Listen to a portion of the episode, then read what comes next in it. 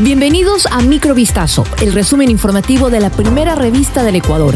Soy Gabriela Pinasco y estas son las noticias que marcaron la jornada del día en medio del operativo de control de armas, municiones y otros objetos prohibidos en las cárceles de Guayaquil, se hallaron hasta bombas dentro de las oficinas del Servicio Nacional de Atención Integral a Personas Adultas Privadas de la Libertad, SNAI. Policía y Fuerzas Armadas encontraron en la penitenciaría del litoral fusiles, bombas, granadas, explosivos, dinero en efectivo y droga dentro de las oficinas del SNAI, hasta el techo en donde trabajan los funcionarios de la institución, cuya labor es mantener el control de las prisiones, era utilizado como como escondite de los objetos prohibidos. Respecto a las acciones desarrolladas en los centros carcelarios, el presidente Guillermo Lazo enfatizó que el objetivo de estos operativos es pacificar las cárceles del país. Varios incumplimientos contractuales en los centros de revisión vehicular de Cuenca derivaron en glosas por más de 4 millones de dólares. La Contraloría General del Estado confirmó seis glosas como resultado del examen especial a la ejecución del contrato de inversión privada y prestación de servicios para la implementación de los centros de revisión vehicular en Cuenca. El inversionista encargado no implementó la línea de inspección exclusiva para emisiones de gases y no realizó las reinversiones previstas en el contrato, lo que impidió la mejora continua del servicio y la actualización de equipos y sistemas informáticos. Las responsabilidades civiles se determinaron para funcionarios de la empresa municipal que participaron en la ejecución del contrato entre enero de 2016 y abril de 2021. Miguel Santos Burgos, director del área de planeamiento y territorio del Cantón Durán, fue asesinado junto a dos personas este jueves mientras circulaba al interior de un taxi por la ciudadela Abel Gilbert 3. El funcionario fue atacado tras terminar su jornada laboral en las proximidades del edificio municipal en el que trabajaba.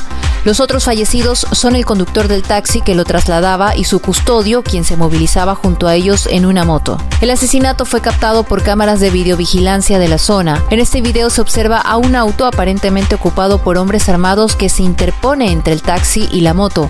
Acto seguido, el custodio se desploma y el vehículo en el que iría el director se detiene.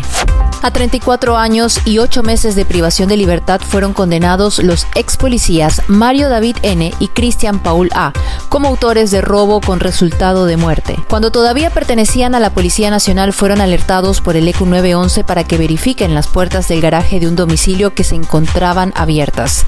Acudieron a esta vivienda en un patrullero conducido por otro uniformado. Eran casi las 5 de la mañana del 25 de agosto de 2022 cuando los policías llegaron al inmueble ubicado en el centro de Cuenca. Mario David N. y Cristian Paula se bajaron del vehículo y en cuestión de minutos ingresaron y salieron de la vivienda por cuatro ocasiones, sacando varios objetos y guardándolos en la cajuela del patrullero. La fiscalía solicitó la identidad de los policías que acudieron a la vivienda y se conoció que se trataba de los ahora sentenciados, por lo que fueron localizados y aprendidos.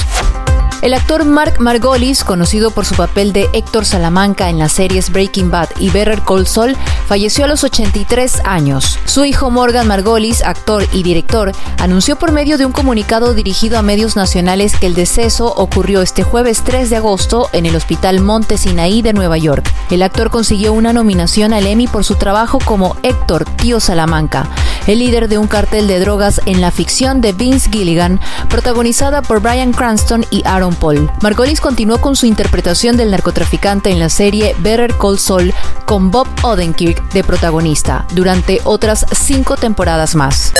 Esto fue Microvistazo, el resumen informativo de la primera revista del Ecuador. Volvemos mañana con más. Sigan pendientes a vistazo.com y a nuestras redes sociales.